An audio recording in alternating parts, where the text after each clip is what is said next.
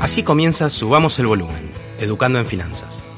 El podcast que te ayudará a aprender nociones básicas sobre el ahorro, la administración y la inversión de tu dinero, escuchando diferentes charlas con referentes y especialistas. Por episodios, en Subamos el Volumen hablaremos de los principales temas que hacen al mundo de las finanzas, desde inclusión financiera, microfinanzas, banca tradicional y fintechs, hasta distintos tipos de trading y mercado de capitales.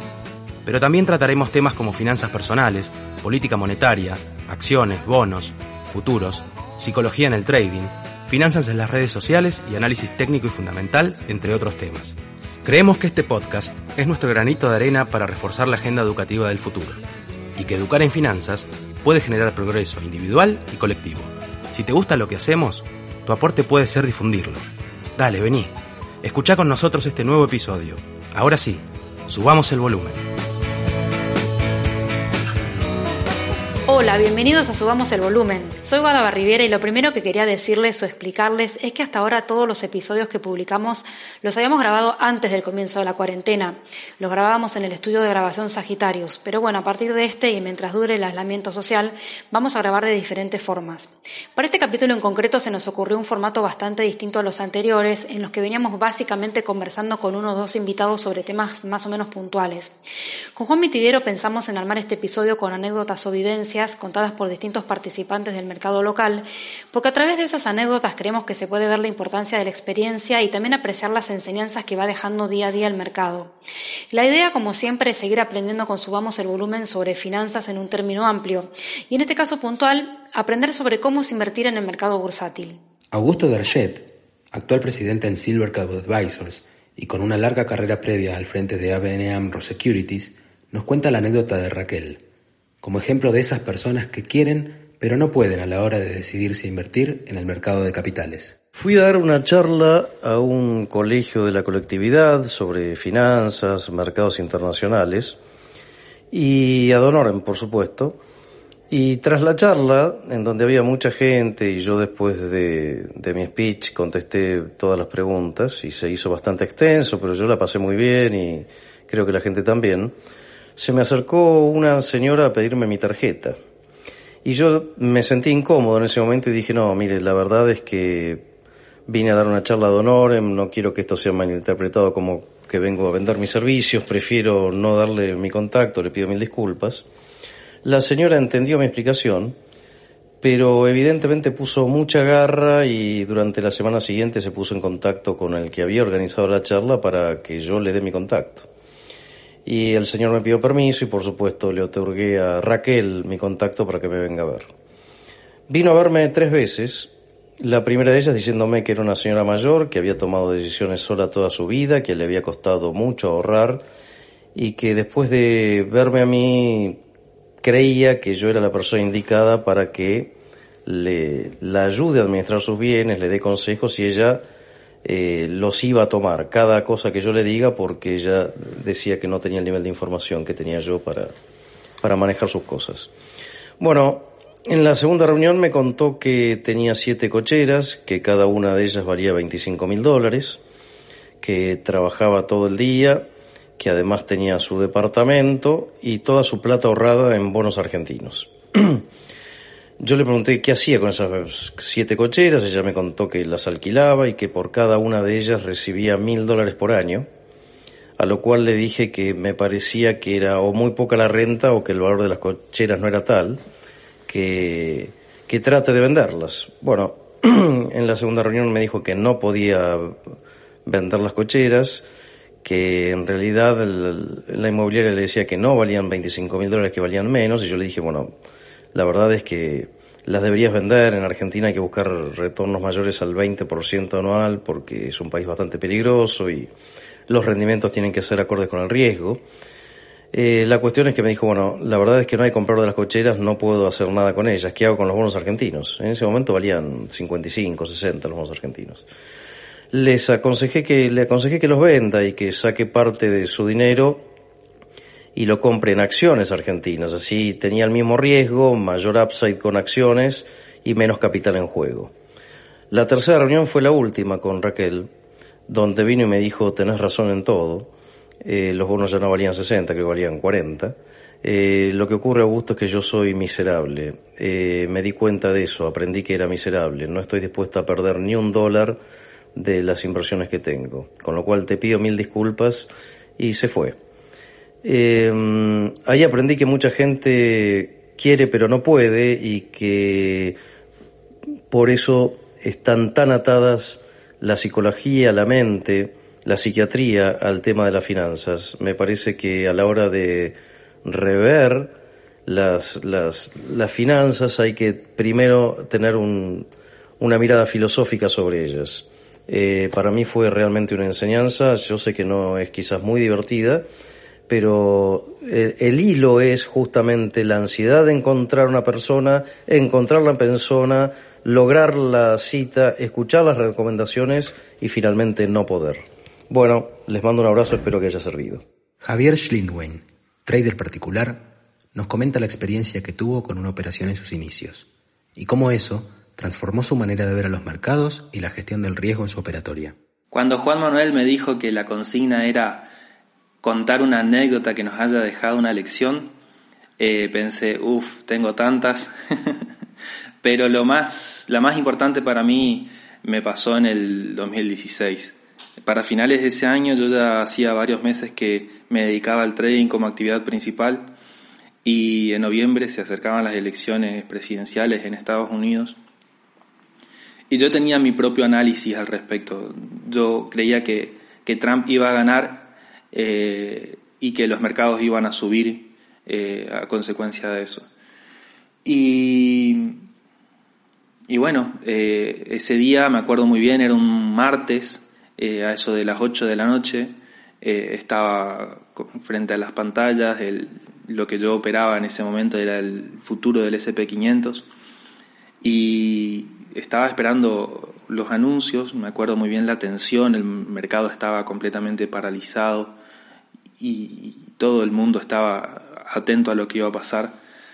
Así que yo estaba comprando el SP500 en ese momento y cuando anuncian los primeros resultados que Trump iba ganando sentí euforia porque se estaba dando lo que yo eh, había planificado, pero el mercado reaccionó al revés de lo que yo esperaba.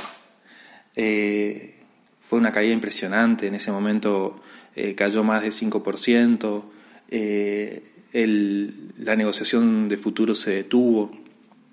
Cuando se retomó, empecé a cerrar las posiciones que tenía y a, y a, vender más para poder recuperar lo que, lo que había perdido hasta ahí. Y justo en ese momento el mercado se da vuelta y sube todo lo que había caído. Y bueno, al final termina siendo una pérdida demasiado grande para mí en ese momento y me sentía muy mal, pero no solamente por la pérdida, sino por la sensación de haber sido sacudido físicamente por el mercado con una violencia tremenda. Eh, y que no había conocido hasta ese momento. Así que bueno, al final después de eso eh, tuve eh, un momento de, reflexión, unos días de, entender qué había pasado, qué había hecho y me di cuenta de, varias cosas que me sirvieron mucho en el, futuro, pero lo principal es que eh, me había dejado llevar por la ambición de ganar mucho dinero en poco tiempo, poniendo en riesgo eh, todo lo que había hecho bien hasta ese momento. Y como trader siempre digo que mi trabajo es eh, gestionar el riesgo. Y ese, esa gestión de riesgo comienza en gestionar la ambición, porque ahí adentro de la ambición nace la semilla de, del riesgo excesivo que podemos eh, tomar como operadores y poner en peligro todo, todo lo bueno que, que hayamos hecho hasta ese momento o más.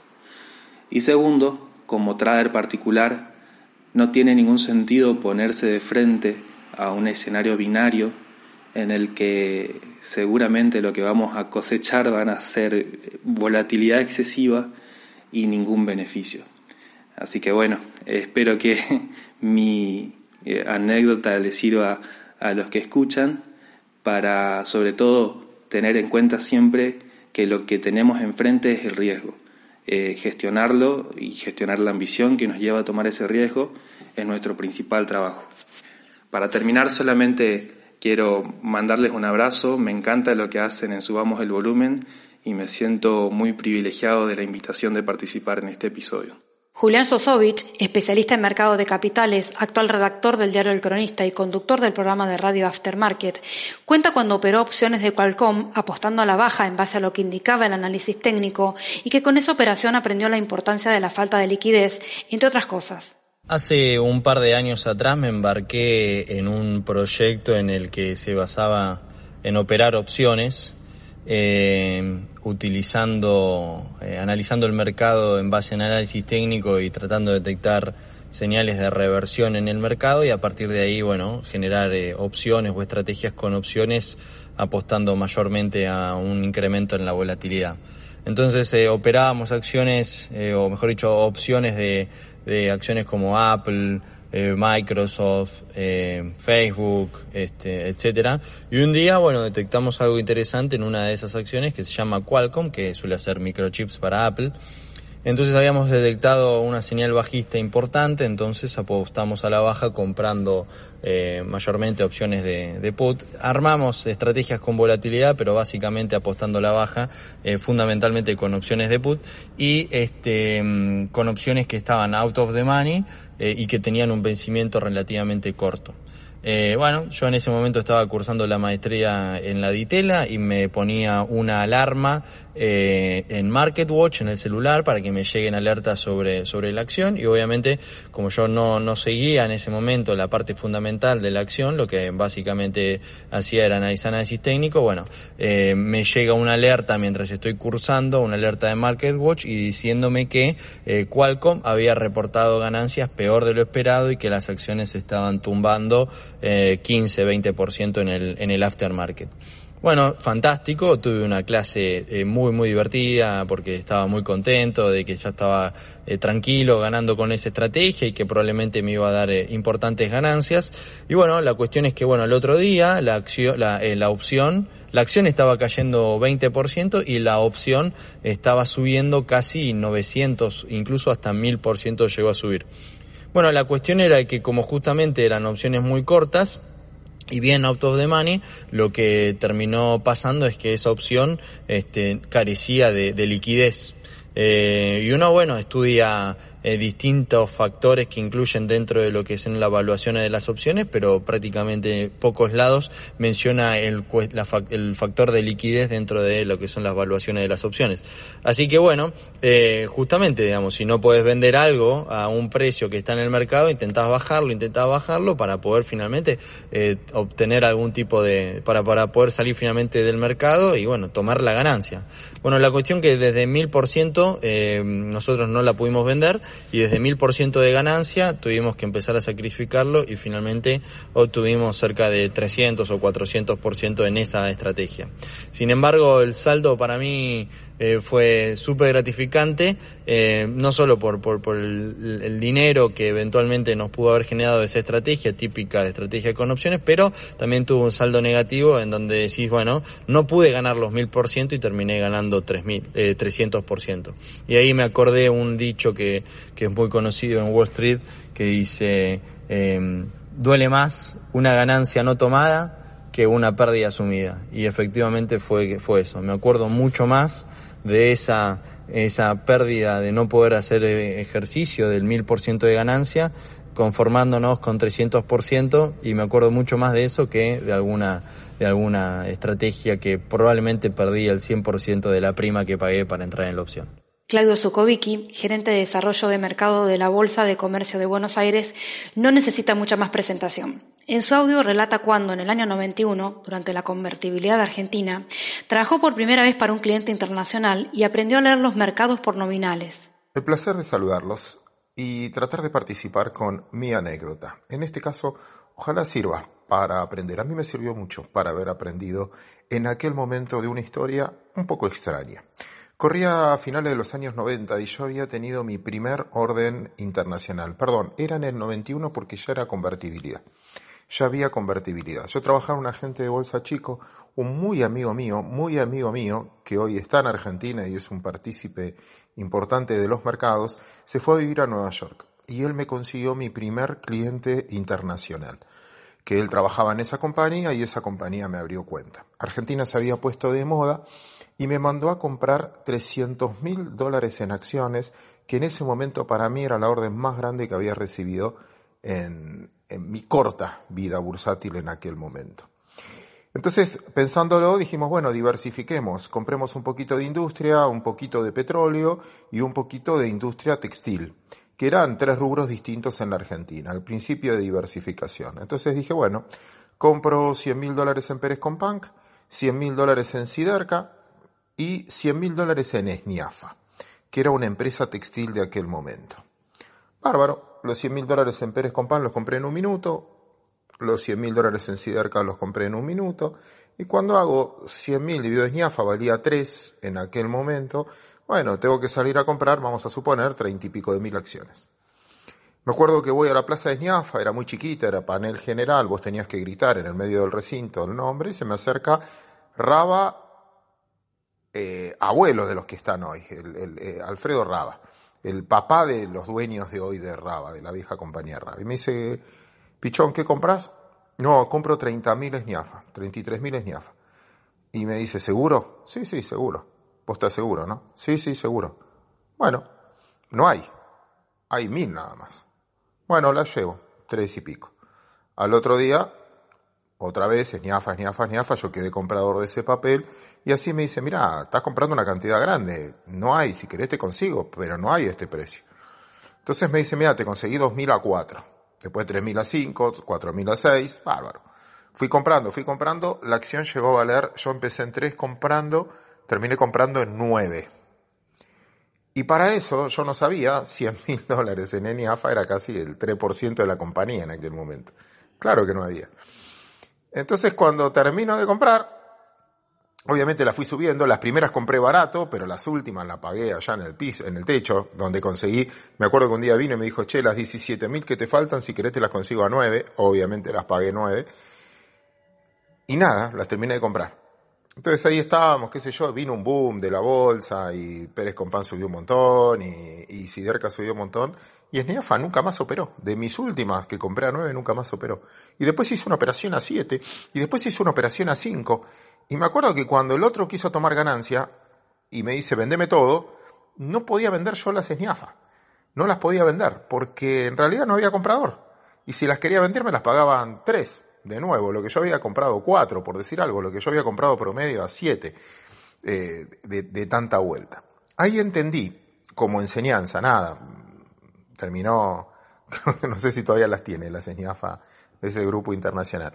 Pero a lo que voy es que ahí aprendí a leer los mercados por nominales, únicamente por nominales, no por cantidad de plata, sino por lo que representan los nominales. En esa época no se hablaba, tanto es así que el mercado americano, cuando ustedes escuchan, no dicen volumen operado por, por plata, sino los nominales transados. Porque en la baja, obviamente, es donde se seca más y uno tiene que ver el porcentaje de acciones que se operaron de la voluntad social de la compañía, del floating de la compañía.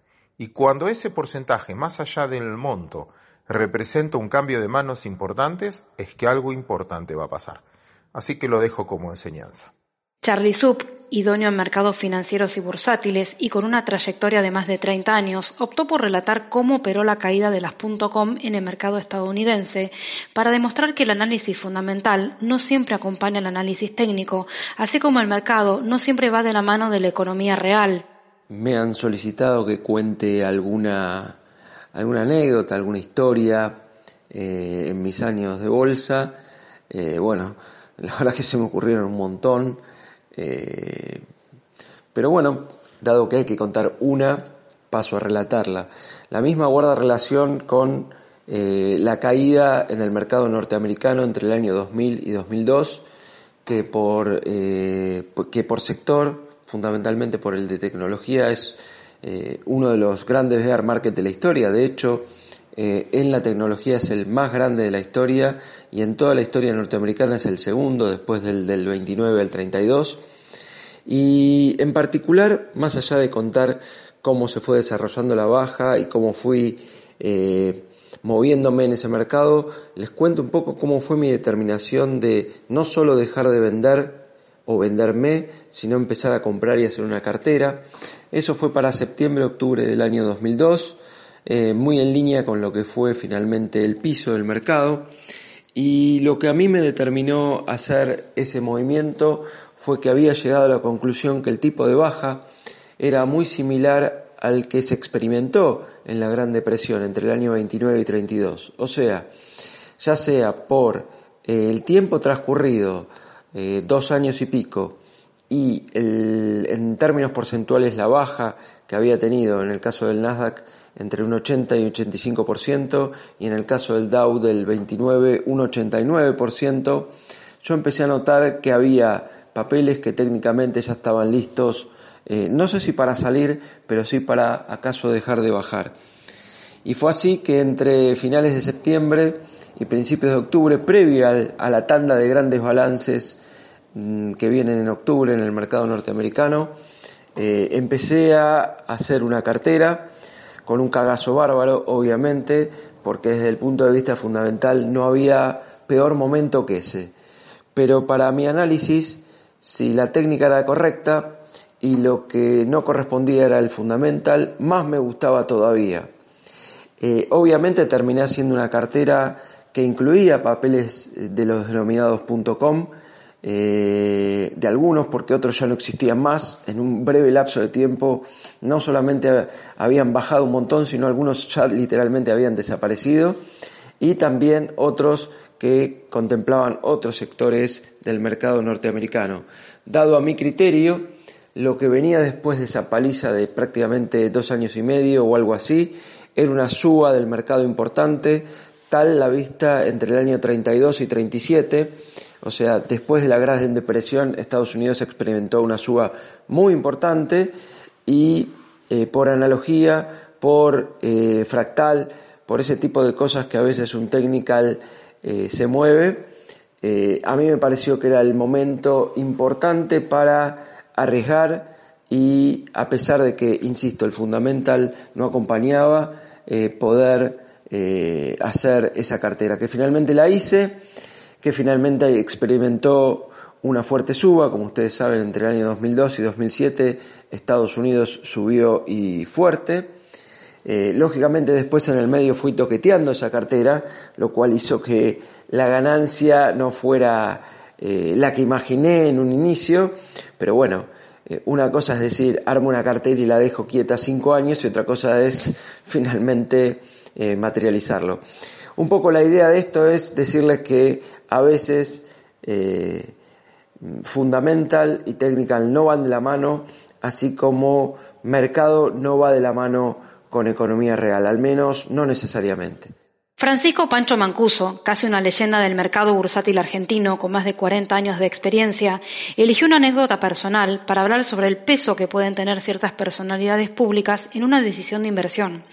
En este caso se refiere a Alan Greenspan, que fue durante cerca de 20 años presidente de la Reserva Federal de los Estados Unidos. Bueno, a instancia de Guadalupe, eh, que me pidió que diera una, opinión y, y, alguna anécdota así pasada en los mercados, tantos años que estoy, en, esto hace 43 años.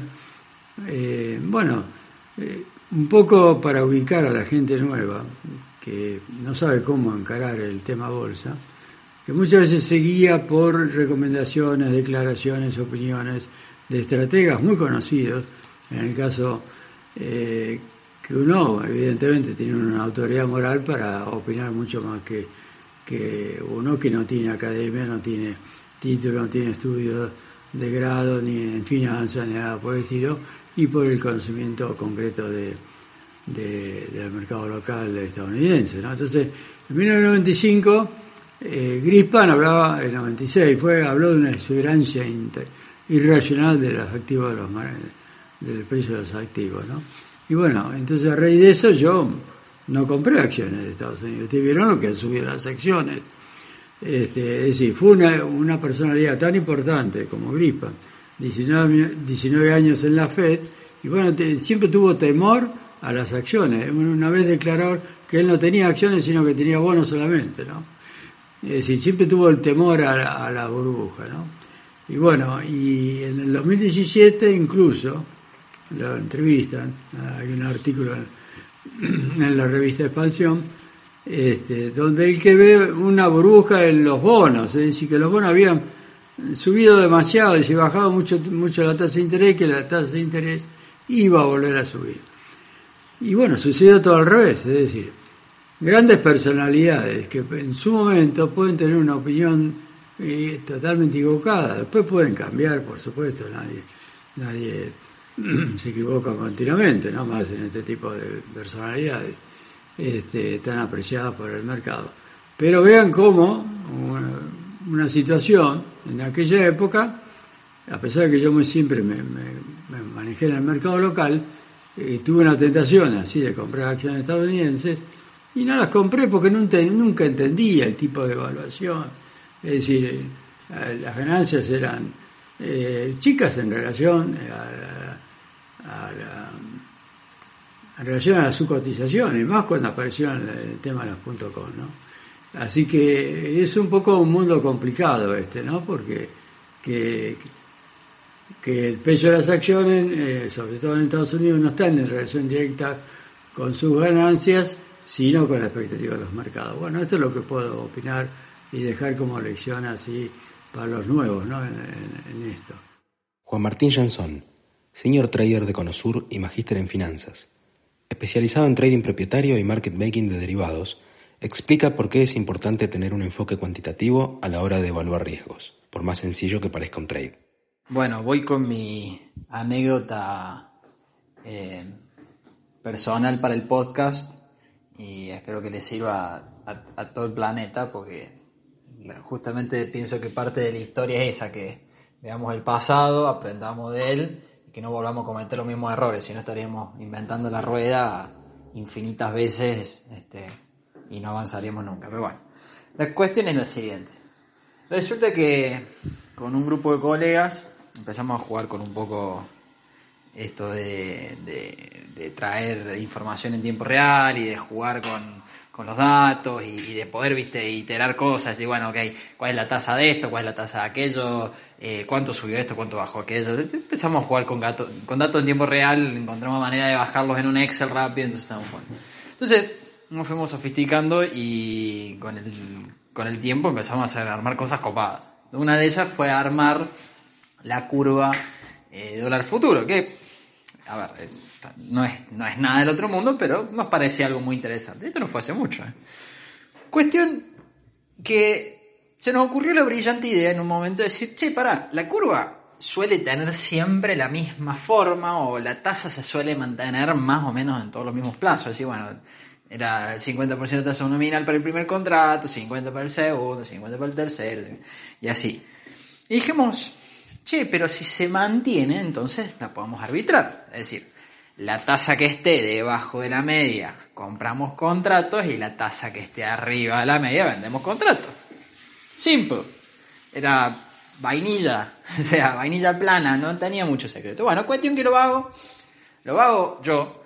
Eh, dijeron, bueno, si esto se tiene que arbitrar, en ese momento el contrato corto tenía menos tasa que el contrato largo que le seguía, digo, si esto se tiene que arbitrar, entonces compro un contrato corto y vendo un contrato largo, voilà. Y en algún momento cuando convergen las tasas, esto se, esto se normaliza. Bueno, armé con 10 contratos, bueno, vamos a ponerle, vamos a ponerle 10. Este, vamos a ponerle 10, después, vamos a, después lo vamos a ir exponencializando. Cuestión que compramos 10 contratos, el trade se venía moviendo bien a favor. Entonces dije yo, che, para, el que está más desarbitrado no es el primero contra el segundo, es el primero contra el tercero. Y agarré y no tuve la mejor idea que multiplicar ese número por 100. Entonces digo, che, si, el trade se está moviendo bien, hagámoslo por 100. Bueno, cuestión que va al vago, compre 100 contratos el corto, que 100, 1000 contratos el corto, vende 1000 contratos el largo. Cuestión que, claro, ¿qué fue lo que pasó? La tasa se arbitró, pero lo que nunca había considerado era la sensibilidad nocional que tenía el precio del contrato ante la variación de 1% de la tasa o ante la sensibilidad de la tasa. Es decir, un contrato largo, cuando se mueve la tasa, se mueve en precio mucho más que un contrato corto. O sea, piensen en términos porcentuales, se van a dar cuenta fácil que cuando vos movés la tasa de un instrumento un mes y cuando movés la tasa de un instrumento un año, el instrumento de un año varía mucho más, como si fuese un látigo. Bueno, cuestión que el trade, si bien se puso a... a ver, la tasa se puso a favor de lo que nosotros teníamos, y se arbitró contra la curva, eh, casi lleva y por muy poco no, no volqué la cuenta porque, porque tenía una tonelada de contratos que si bien en términos teóricos estaba muy bien, estaba bien armado y todo, casi vuelco la cuenta. ¿Pero por qué? qué? ¿Qué fue lo que pasó y qué fue lo que no nos dimos cuenta? Que muchas veces el mercado te muestra eh, hay datos que uno saca porque a veces porque los inventa o a veces porque los encuentra, pero que a veces por no someterlos a, estricta observación y a estricto análisis cuantitativo y interpretar todas las variables, se pueden pomar muy fuerte, muy fuerte. Entonces, la idea de mostrar esto es que, y que casi vuelco de verdad, la pasé muy mal, no tenía cómo cerrar los contratos porque en un momento me quedé sin garantía me empezaron a correr las diferencias diarias en contra. Eh, tenía al, al, al, al, broker llamándome diciendo, che, hay que reintegrar, che, hay que reintegrar, margin call, margin call, margin call. La idea es, cuando vayan a probar una idea, primero despacio. Despacio, con poco capital, con sin, sin, sin, sin salir desbocados a tratar de demostrar su idea. Eh, y en segundo lugar, en segundo lugar, tratar de analizar más allá de las variables que uno no ve. El mercado no regala plata. El mercado nunca regala plata. El mercado es una de las industrias o, uno de los lugares más sofisticados del mundo. Están todos ahí. Entonces, nunca, nunca, nunca, nunca, nunca hay que, jamás hay que pensar que plata a veces tirada en el piso. A veces ocurre, eso es cierto, son pocas las veces, pero cuando algo parece muy bueno para ser verdad, es porque habitualmente es una mentira. Ya pasó con Cepu, ya pasó con las PASO, ya pasó, ya pasó con un millón de cosas. Entonces, bueno, nada, esa es la moraleja de cómo cuando casi fundiéndote te das cuenta de que, che, esto no era tan fácil. Roberto Ruarte, reconocido analista técnico especializado en la teoría de las ondas de Elliot, relata cuando trabajando para el empresario Eduardo Costantini operó el índice japonés Nikkei a la baja y fue Costantini quien le terminó dando una gran lección en esa oportunidad. Yo estaba trabajando en Buenos Aires y hacía análisis técnico para unos portafolios que estábamos manejando que eran, importantes, pero bueno, este, me pidieron un trabajo del Nikkei, eh, competí con ese trabajo y me cita, bueno, este, el dueño de Consultatio, Eduardo Constantini en ese momento, y bueno, creo que todavía es dueño de Consultatio, y, me dice, bueno, me gustó mucho tu trabajo, este, la verdad, que me gustaría que, que, te conmigo porque estamos viendo algo del Nikkei. Y lo mismo estamos viendo que el Nikkei se va a destruir, está muy sobrevaluado y vos pensás lo mismo desde el punto de vista técnico. Entonces yo necesito, yo necesito, este, me decía alguien que me guíe en ese sentido. Bueno, hago la primera operación, estamos convencidos de que se va a caer el Nikkei. El Nikkei, Eduardo se va a Estados Unidos, el Nikkei empieza a subir, empieza a subir, empezamos a perder, empezamos a perder, empezamos a perder. Y me llama de Estados Unidos me dice, está una semana allá, me llama de Nueva York, me dice, Roberto, ¿cómo ves el mercado? Y a mí me había cambiado la visión me dice, Roberto, decime la verdad, ¿cómo ves el mercado? ¿Te cambió de perspectiva? Le digo, sí, mira, yo creo que no me cambió de fondo, pero creo que el mercado todavía puede subir un 5 o 10% más y después caerse, cerrar la posición. Pero ¿cómo, Eduardo? Estamos perdiendo una fortuna. Cerrar la posición, Roberto, cerrar la posición. Eh, cuando volvió el viaje Eduardo yo tenía todo acomodadito, había, trabajado una semana con él, 10 días, y digo, le hice perder una fortuna y él me enseñó algo muy importante, me dijo, Roberto, perder es parte del juego, la próxima es la nuestra. Y la próxima fue la nuestra porque el mercado después compramos el put y vino la gran caída de 1990 del Nikkei, que llevó a que su perro se llamara Nikkei. Sebastián Bartiromo es trader a secas especializado en trading de acciones, pero su mejor trade fue formar parte del equipo fundador de este podcast. En esta anécdota nos cuenta que aún teniendo información privilegiada, la operatoria que queremos realizar debe encajar en el mercado. Año 2003-2004, más o menos, no me acuerdo bien, nos llega eh, info privilegiada de que iban a comprar a Tanor. A para el que no tiene idea, era panel Merval, una empresa histórica, negociada, qué. Eh, yo era operador, entramos con la operación, eh, una ganancia, creo que hicimos 27% o, o 30% en dos semanas, buenísima. El mismo que nos pasa esa información a los más o menos seis meses, Simba, Sinsano, que era la más conocida en ese momento, ese era panel general, operaba muy poquito, entonces hicimos un estudio de cuánto se operaba por rueda para ver cuánta plata podíamos meter y qué sé yo. Con información privilegiada y todo, debe ser una de las pocas que eh, no perdí, pero todas las demás volaron, pero en ese momento veníamos de la recuperación, subía cualquier cosa y nosotros quedamos clavados adentro en panel general peleándonos con el dueño de la plaza para sacarle unos pesos y al final se atrasó la operatoria tres meses hasta que se informó, o sea que quedamos adentro de un panel que no movía nada, un papel con el dueño de la plaza que se dio cuenta de la operatoria nuestra y nos pisaba el papel cuando queríamos comprar, siempre nos corríamos sentados más, así que esa operatoria entendí que así vos tengas información privilegiada, eh, tiene que, tu operatoria tiene que encajar dentro del mercado, si no, por más que tenga cualquier tipo de información y sea ganador, si tu, tu volumen no entra en la plaza, es mejor dejarlo pasar. Juan Pablo Vera, jefe de operaciones de Tabeli Inversiones y Mercado, tiene más de 25 años de experiencia en la bolsa y cuenta varias anécdotas de la época en la que operaba en el recinto y a viva voz y la escuela que significó todo eso para él. Anécdotas en el piso de la Bolsa de Comercio de Buenos Aires prácticamente todos los días. Enseñanzas también, sobre todo cuando uno entró muy de joven y tenía que luchar en el día a día con operadores de muchísimos años y muchísima experiencia, ¿no? Con, con todo ese, ese, miedo, ese temor de, bueno, de hacer una mala operación o que te desplumen, como se decía en la jerga. Realmente había que aprender y había que aprender muy rápido eh, un idioma y una manera de operar que era muy, muy distinta a la que vemos hoy detrás de, detrás de una pantalla. Con lo cual, bueno, todos los días había, había algo para contar. Eh, si se quiere, bueno, un par de anécdotas divertidas.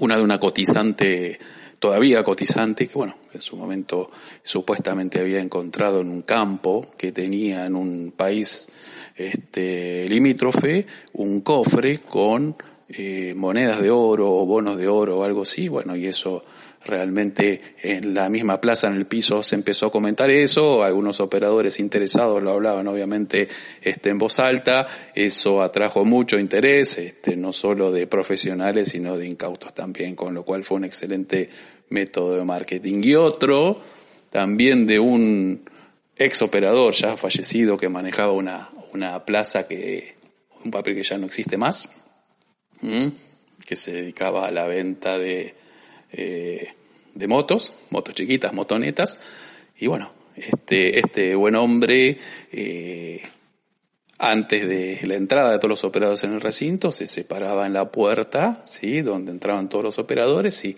bueno, o conversaba o hacía que conversaba con, con un tercero, también en voz alta diciendo, bueno, viste, te enteraste que esta empresa eh, compró, este, 50 mil, 60 mil este, de estas motos como para hacer este, pedidos y bueno, eh, todos los días, digamos, tenía, tenía una, una historia distinta como, eh, obviamente hablando, hablando bien de esta, de esta, de esta compañía, como que había pegado una gran, una gran, este, venta, que eso obviamente debería influir en el papel. Pero bueno, eran todos sistemas de de ventas, si se quiere, y de marketing de, otras épocas que hoy sería imposible.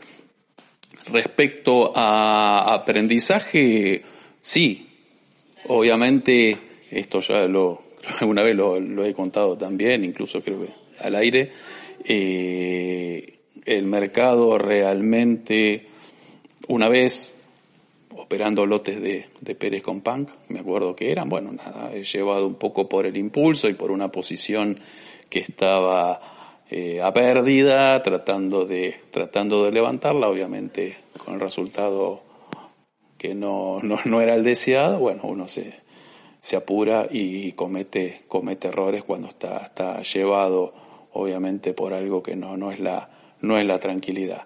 Y bueno, obviamente ese día llegué a mi casa este, devastado porque bueno, me había ido muy mal y después con el tiempo me di cuenta que eh, el aprendizaje, ¿sí? en ese momento en el piso o incluso bajo cualquier sistema de, operación, era realmente eh, muy práctico, muy útil, era una escuela realmente este, con una eficiencia muy, muy elevada, que era, digamos, este, perder dinero con operaciones. O sea, es un sistema, o e, era y es un sistema muy duro, pero altamente eh, eficaz. ¿Por qué? Porque te toca el bolsillo.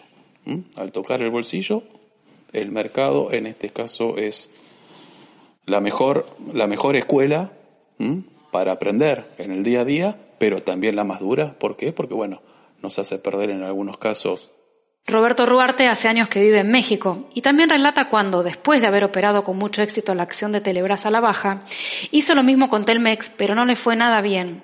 Ese hecho le dejó también una gran enseñanza. Otra experiencia muy interesante fue cuando este, ya estaba manejando dinero acá en México importantes. Entonces me había ido muy bien, me había ido muy bien con la acción este, Telebras. Agarré mucho la caída de Telebras. Este, en la, en la parte del 96, 97, 98 que vino la, caída de Telebras. Y bueno, me había puesto corto, inclusive gané algunas apuestas porque sí, se destruyó el Telebras y para mí la manejaba muy bien a Telebras. Entonces se me ocurre, se me ocurre como manejaba un fondo grande y había ganado mucho, se me ocurre decir, bueno, voy a quebrar la Telmes porque Telmes no había bajado tanto, ¿no? Y entonces operaba, me acuerdo con ese momento era Lehman Brothers, un Lehman, no, Lehman Brothers en el momento. Y yo agarraba y le decía, este, vendé en corto todas las telmes que haya. Y le vendía, vendía, vendía cantidades impresionantes. Y del otro lado me decían, Roberto, ten cuidado porque te estás comprando Carlos Slim. Y yo decía, pero, no, pero lo voy, lo voy a quebrar, lo voy a quebrar porque yo tengo mucho, un fondo muy grande que manejo.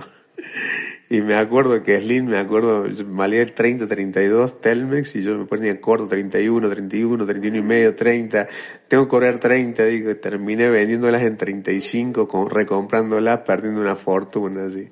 Pero bueno, había Telebras ya me había dado mucho y, Telmex me quitó parte de lo que me había dado Telebras. O sea que eh, realmente cuando la mano es grande del otro lado, viste, te, te, me dio una lección y un cachetazo terrible en ese sentido.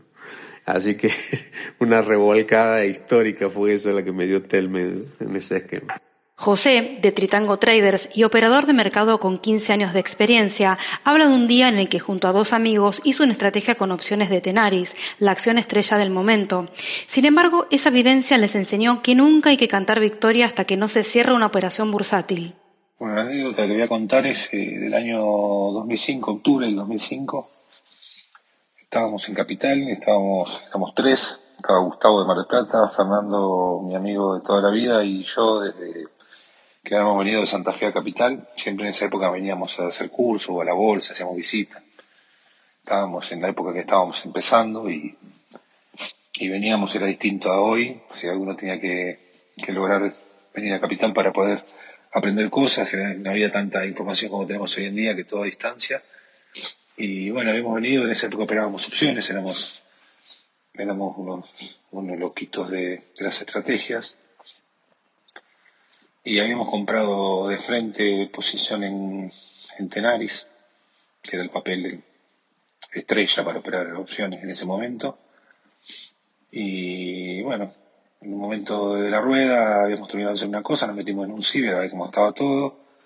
Todo iba muy bien, las opciones estaban subiendo muchísimo estábamos ganando mucha guita para nosotros en ese momento, entonces bueno, dijimos, bueno, vámonos de acá, que estamos haciendo perder el tiempo, vamos a festejar, nos fuimos a, a Guerrín, que era el clásico que, que uno tenía cuando venía a Capital y iba a comer pizza a Guerrín. En ese momento en la, en la ciudad estaba mi viejo y mi hermano, así que los invitamos los dos a, mi, a, mi, a mis viejos y a mi hermano, los tres, a comer, y contando la, en ese almuerzo tipo 3 de la tarde de las, de las, de las las mieles del éxito que teníamos con las opciones, entonces pidan, coman, no hay problema, tomen lo que quieran.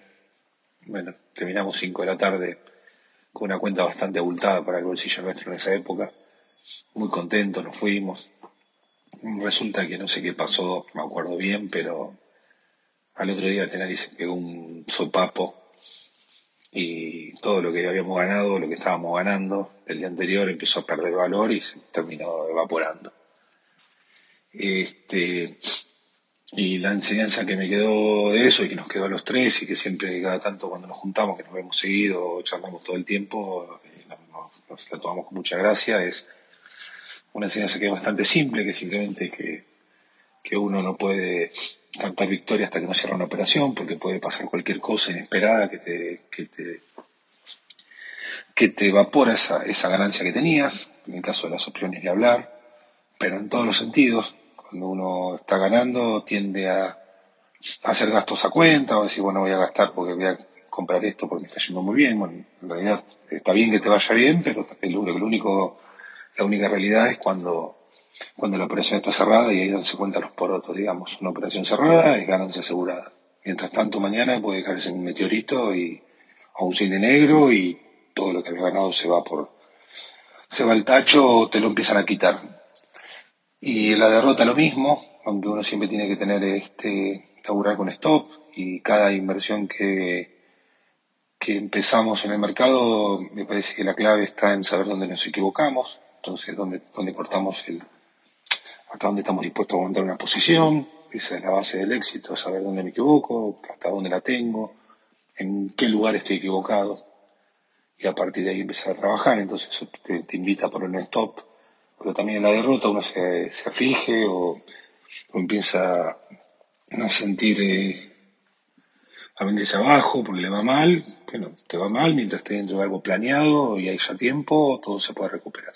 Para terminar el episodio, Augusto Darget nos cuenta cómo fue su primer día como butaquero, que es la persona que recibía las órdenes de la oficina y se las pasaba al mandatario.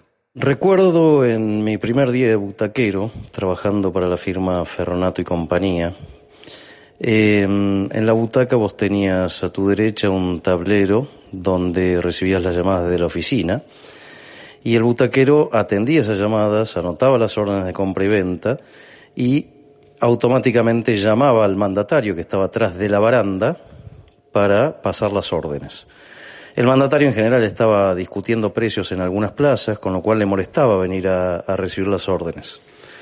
Resulta que el primer llamado que tengo a la oficina, ya a mediados de la rueda, era para que averigüe la cotización del mangrullo. Entonces había tanto ruido que vos te tenías que levantar e ir hasta la baranda a gritarle al mandatario. Entonces yo empecé a gritar, Narduli, Narduli, así se llamaba José, de apellido, nuestro mandatario. Eh, ¿Qué querés? me gritaba desde el fondo de, la plaza.